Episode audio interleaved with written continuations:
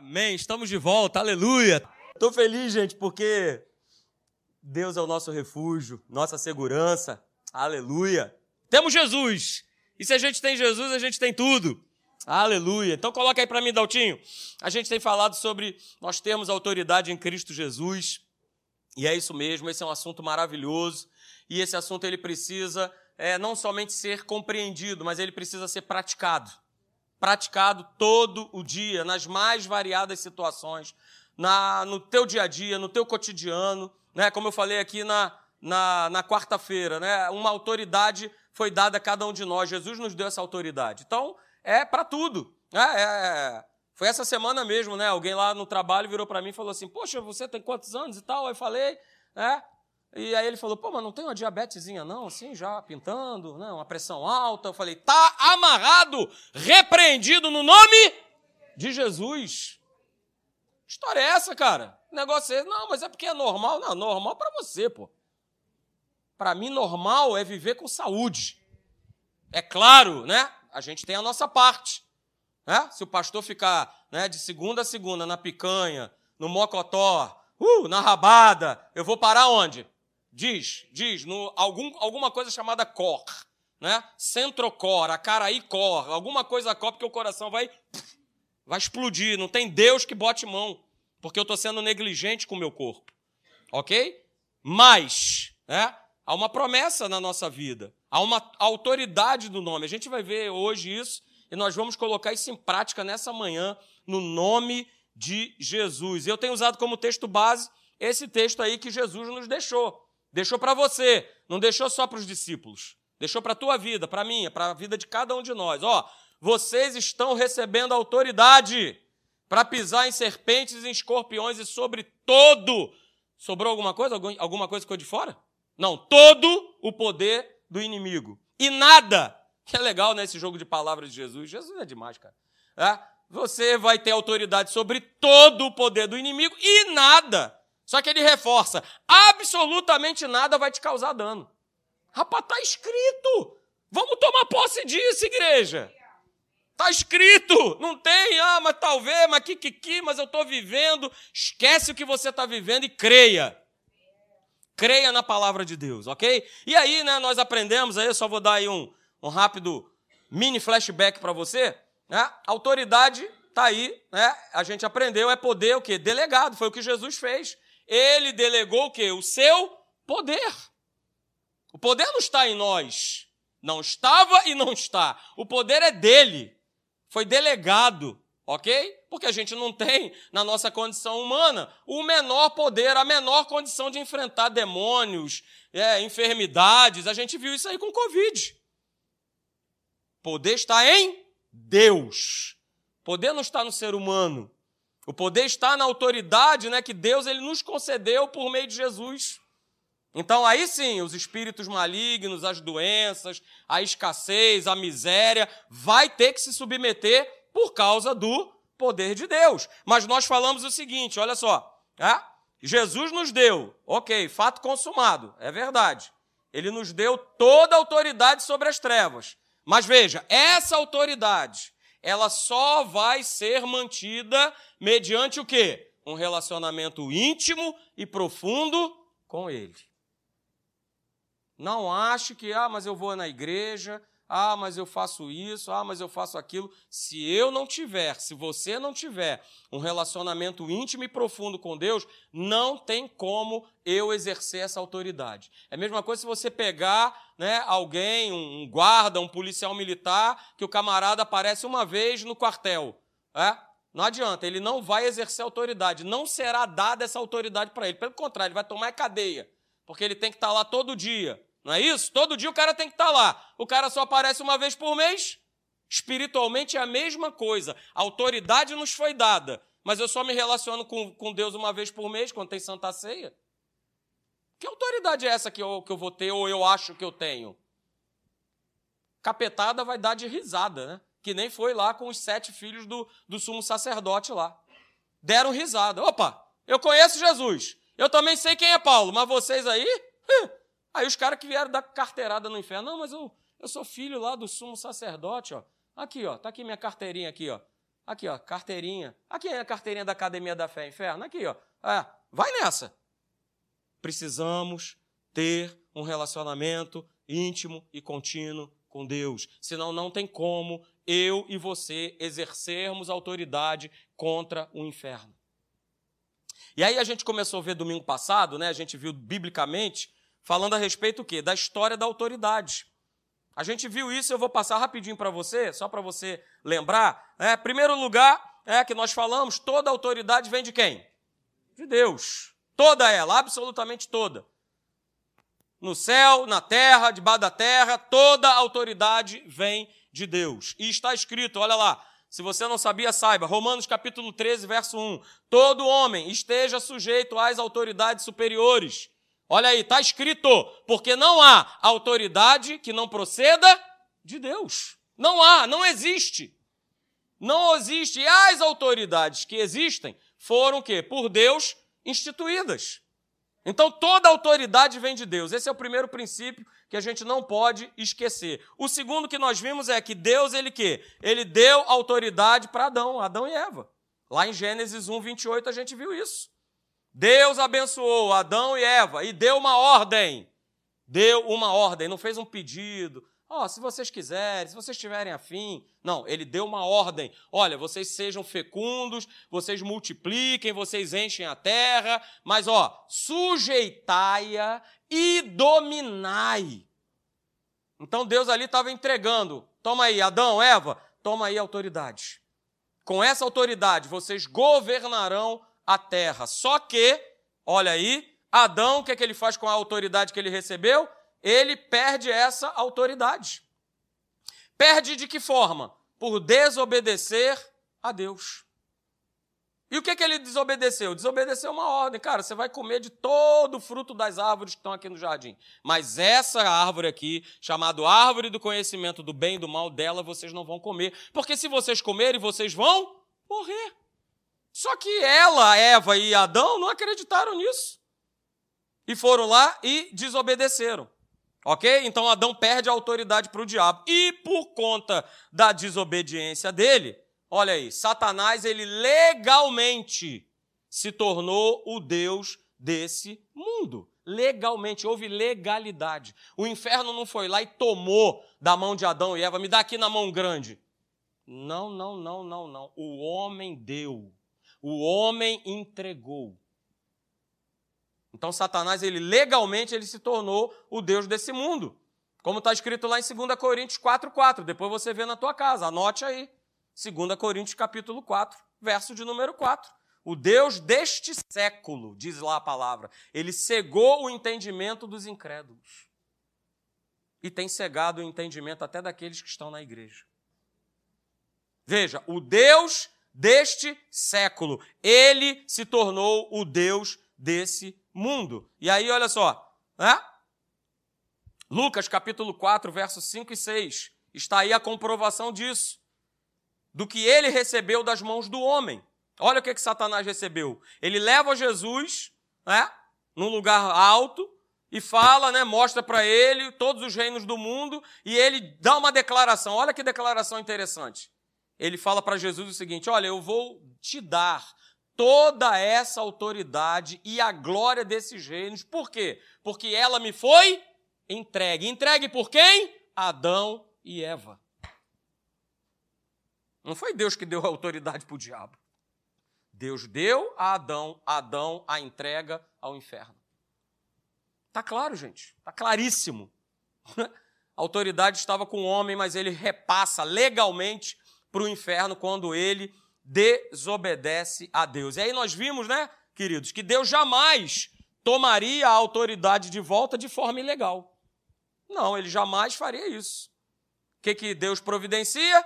ele providencia nada mais, nada menos do que Jesus, o Rei da Glória, para assumir a forma humana e restaurar a autoridade que o homem havia perdido. Por isso Jesus desce ao céu. Por isso Jesus se torna figura humana. Por isso está escrito lá em Filipenses 2, a partir do verso de número 5. Ele a si mesmo se esvaziou, assumindo a forma de servo, tornando-se em semelhança de homens.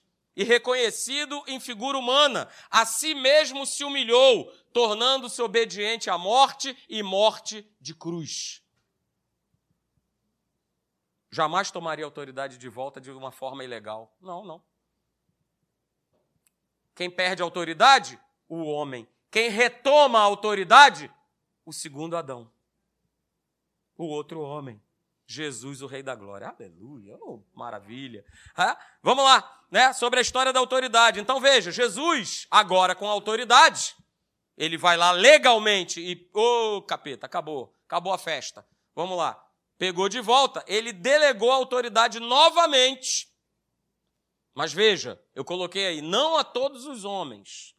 Ele delegou autoridade novamente, mas aqueles para quem? Para quem? Para aqueles que creem no seu nome. Para aqueles que creem, para aqueles que acreditam. Jesus pega novamente essa autoridade e ele entrega para aqueles que creem, para aqueles que acreditam, que é o que está escrito lá em João capítulo 1, verso 12. Né? Mas a todos quanto receberam, deu-lhes o poder de serem feitos o quê? Filhos de Deus, a saber os que creem no seu nome. É isso aí. Olha só, em sétimo lugar, é, Satanás ele possui autoridade, ele continua tendo autoridade, sim, somente sobre aqueles que legalmente, conscientemente ou não permitem.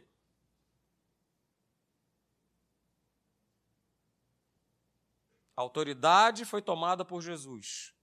Ah, pastor, então significa dizer que ele não exerce autoridade? Não, sobre aqueles que não creem, sobre aqueles que não receberam a Jesus, ele continua exercendo autoridade. Mas ele não pode mais exercer autoridade sobre a minha vida e sobre a tua vida. Ok? Por que não podemos? Por que, que ele não pode, aliás, melhor dizendo, né? Por conta do que está escrito aí em 1 João, capítulo 5, do verso 18 ao 20. Veja, sabemos que todo aquele que é nascido de Deus não vive em pecado, é o nosso caso. Nós não vivemos mais na prática do pecado. Somos santos, somos novas criaturas. Ó, antes, aquele que nasceu de Deus, o guarda e o maligno não, não toca, não tem como exercer autoridade mais sobre a minha vida e sobre a tua. Não tem como mais. E aí veja, verso 19: Sabemos que somos de Deus e que o mundo inteiro ele jaz em quem? No maligno. Também sabemos que o Filho de Deus é vindo e nos tem dado entendimento para reconhecermos o verdadeiro. E estamos no verdadeiro, em seu Filho Jesus Cristo. Este é o verdadeiro Deus e a vida eterna. E aí nós concluímos né, com, com esse oitavo ponto aí sobre a história, né, que é muito importante. A nossa autoridade somente opera pela fé. Se eu não acreditar, eu não vou operar em autoridade, eu não vou operar em fé. Eu preciso acreditar, eu preciso acreditar no que está escrito lá em 1 João capítulo 5, verso 4. Porque todo o que é nascido de Deus, diga, é meu caso. Ih, vocês estão murchinhos, é meu caso. É o meu caso. Todo aquele que é nascido de Deus vence o mundo. E essa é a vitória que vence o mundo. A nossa, a nossa fé.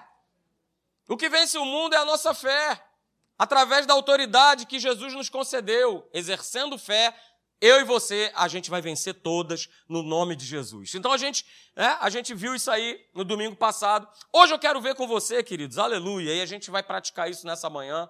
É sobre a autoridade do nome de Jesus. Uh, aleluia. É, esse é o nome.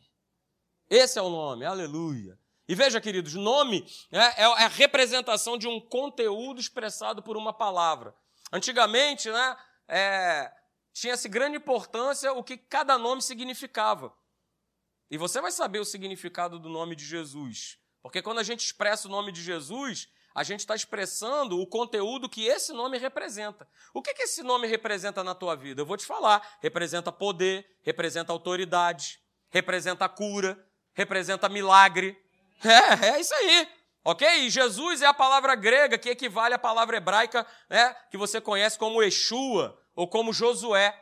É a mesma palavra, ok? E essa palavra significa: o Senhor é o nosso livramento. Aleluia.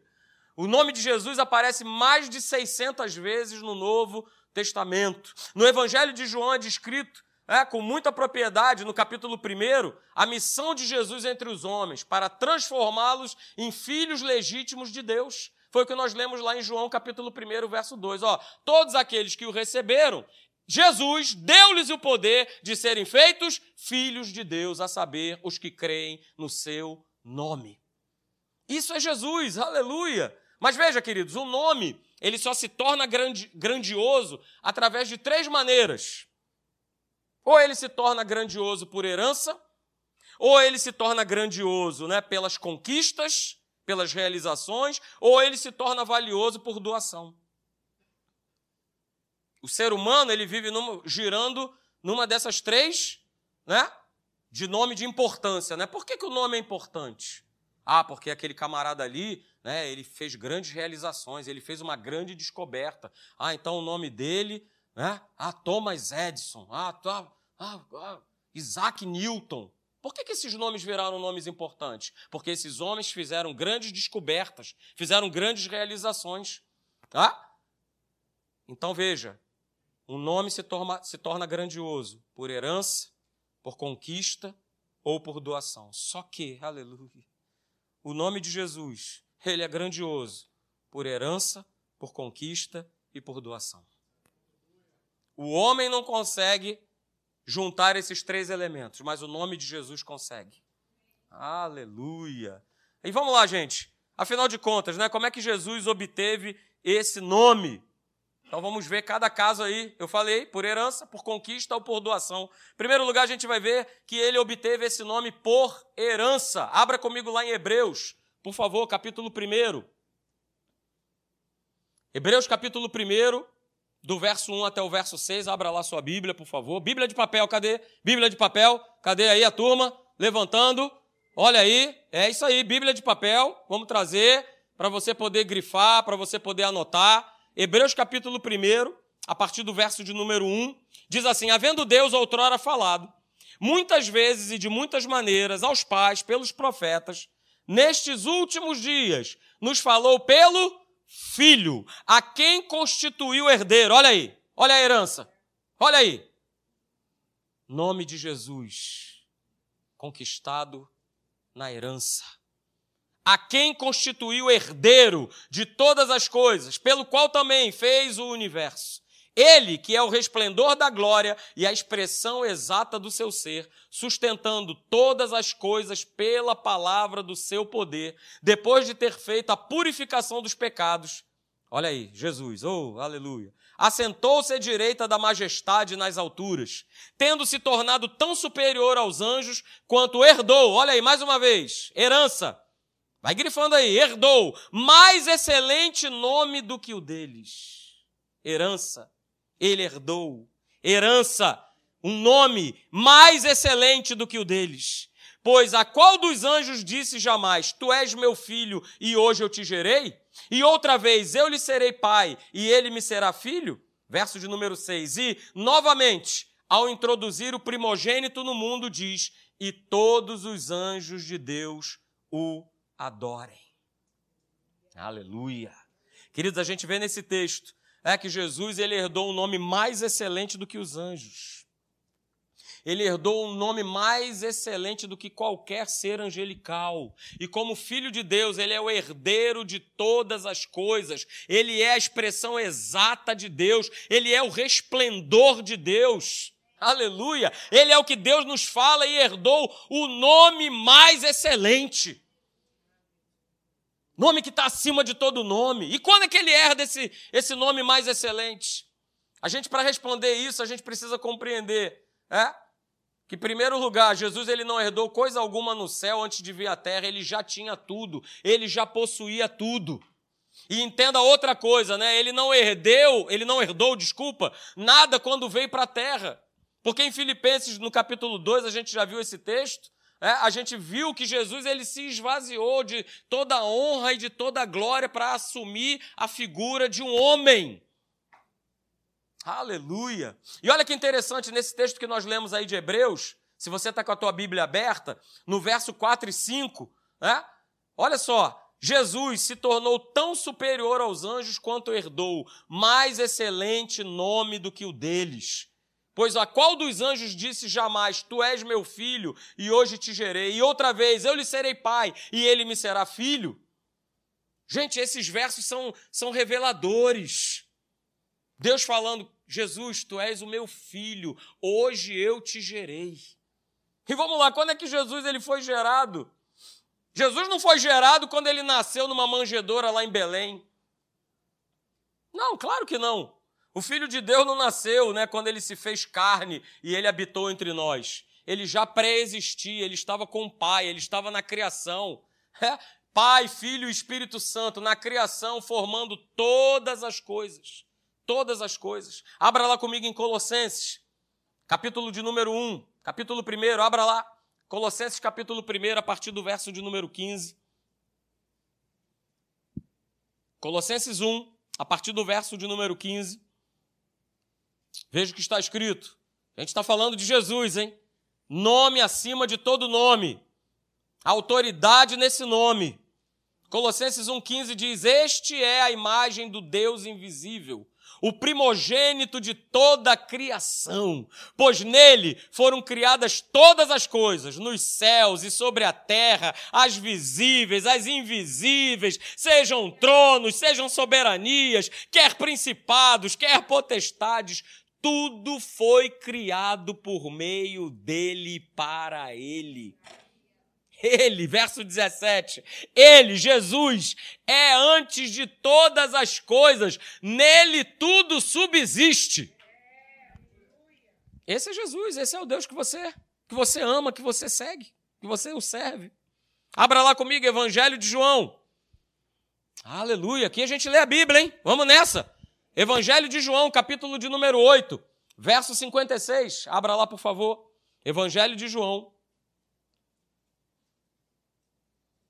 Uh, eu gosto demais do verso 58. Evangelho de João, capítulo de número 8, a partir do verso 56. Veja só a declaração de Jesus. João 8,56 diz: Abraão, vosso pai, alegrou-se, Jesus falando com os escribas e fariseus. Abraão, vosso pai, alegrou-se por ver o meu dia, viu e regozijou-se. Perguntaram-lhe, pois, os judeus, olha aí, verso 57, ainda não tens nem 50 anos e viste a Abraão? Respondeu-lhe Jesus, essa, essa é a resposta. Respondeu-lhe Jesus, em verdade, em verdade, eu vos digo, antes que Abraão existisse, eu sou. Eu sou. Aleluia. Glória a Deus. Então, gente, quando é que Jesus foi gerado? A resposta está aqui, Atos 13, 33. Foi quando Jesus foi gerado, olha aí. Está aí o texto, coloquei para você, Atos 13, 33. Como Deus a cumpriu plenamente a nós, seus filhos, ressuscitando a Jesus, como também está escrito no Salmo 2. Olha aí, ele repete o que nós vimos lá em Hebreus, capítulo 1. Tu és o meu filho, eu hoje te gerei. Aleluia. Pastor, mas é muito nó na minha cabeça. Ele foi gerado quando ele ressuscita, ele estava na criação do mundo, é isso aí. A gente fica no Cronos. Né? Pastor Marcelo, 1973, é um Cronos. Né? Mas Deus não tem cronos, Deus não tem início, meio e fim. Deus tem início, tem meio, tem fim, tem parada, tem volta, vai para cá, vai para lá, ressuscita, está na criação do mundo. Ele é, Ele é o grande eu sou. Aleluia! Então veja, querido, Jesus provou a morte física e espiritual por todos nós.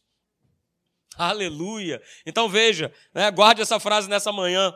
Jesus, ele se tornou o que nós éramos. E o que, que nós éramos? Nós éramos pecado, nós éramos iniquidade. E Jesus se tornou o que nós éramos para que nós nos tornássemos o que ele é.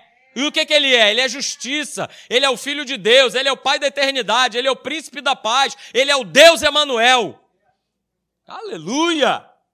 Glória a Deus, estou animado. Estou animado, é Jesus na veia. É, é isso aí. Ele se tornou o que nós éramos, para que nós nos tornássemos o que ele é. Não tem dúvida a respeito disso, não pode haver.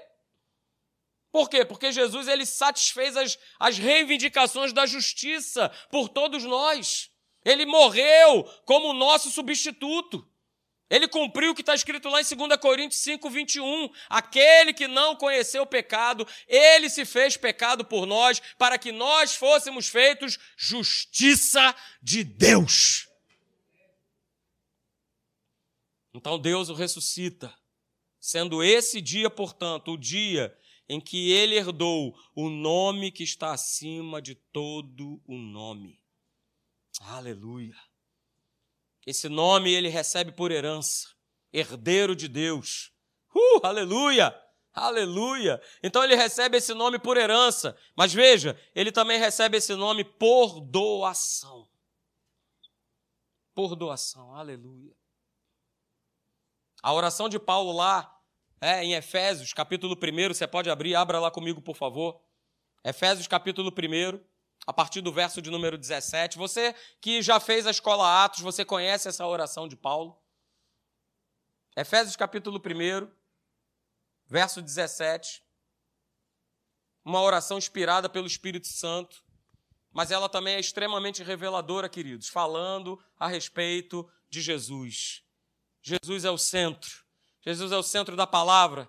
Jesus está no Antigo Testamento, está no Novo Testamento, está presente hoje, está presente na tua vida.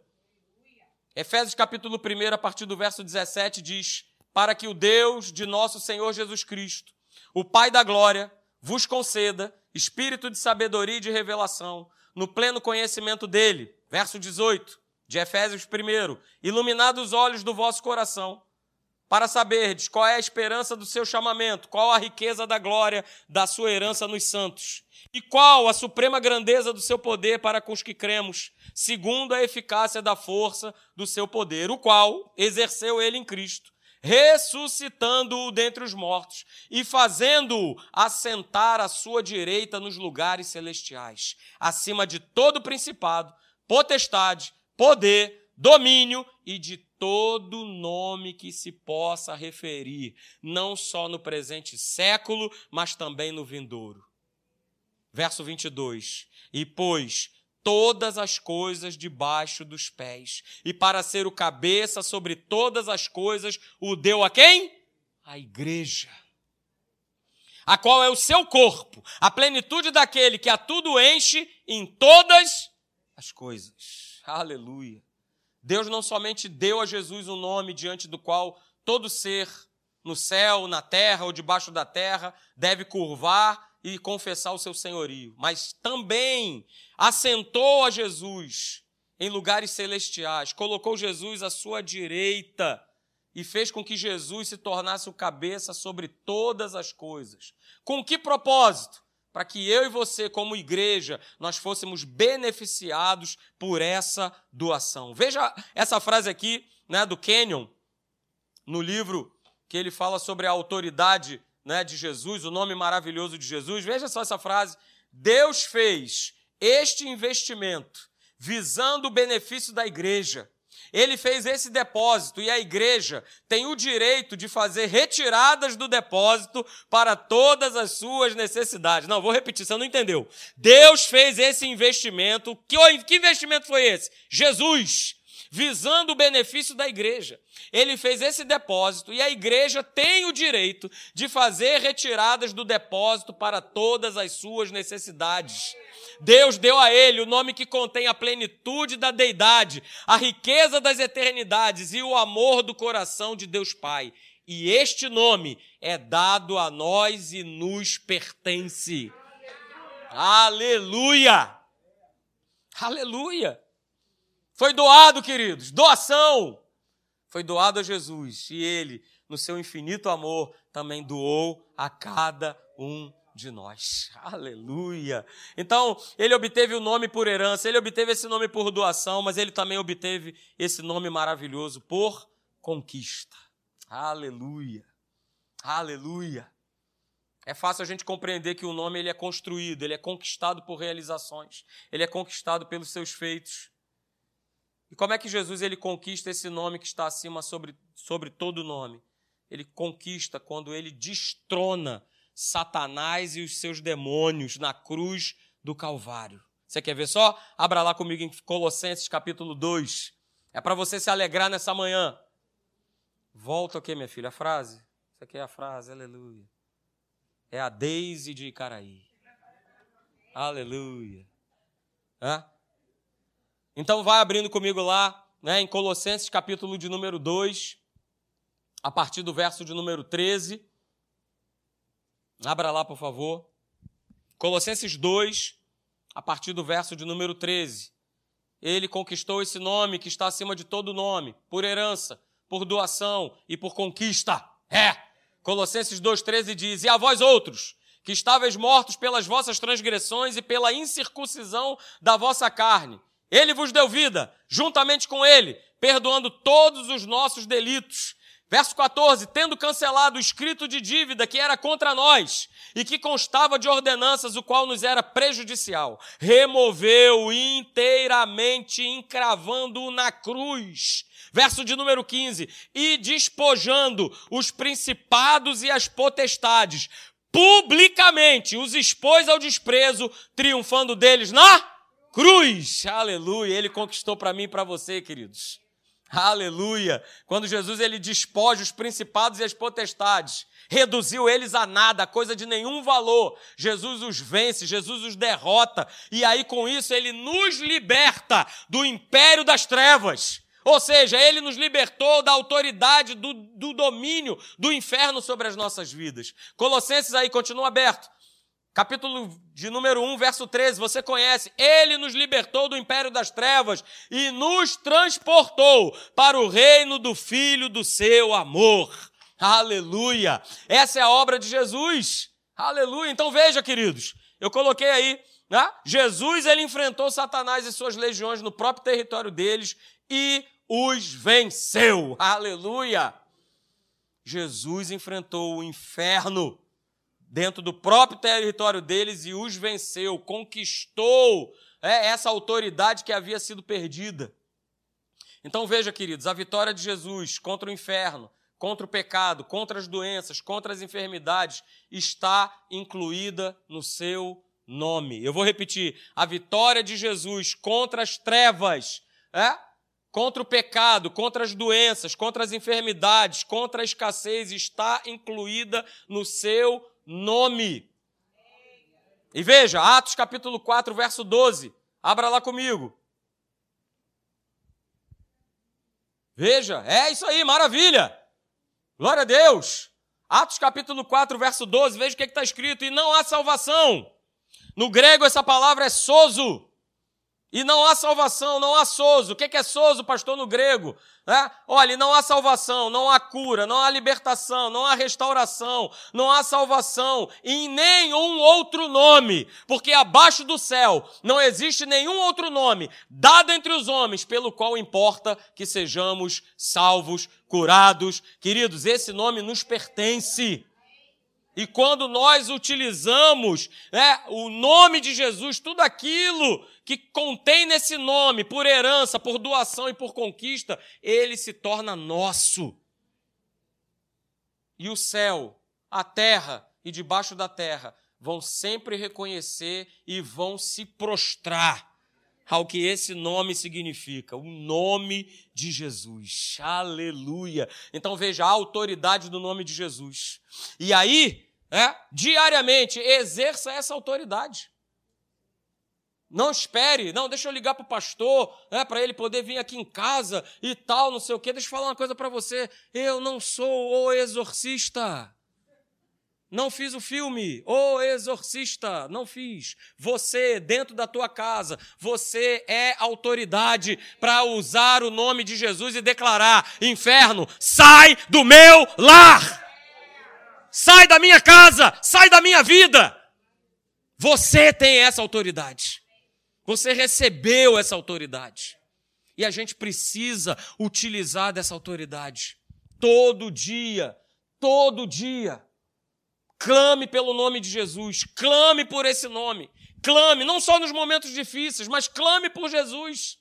Em toda e qualquer situação, clame por Ele.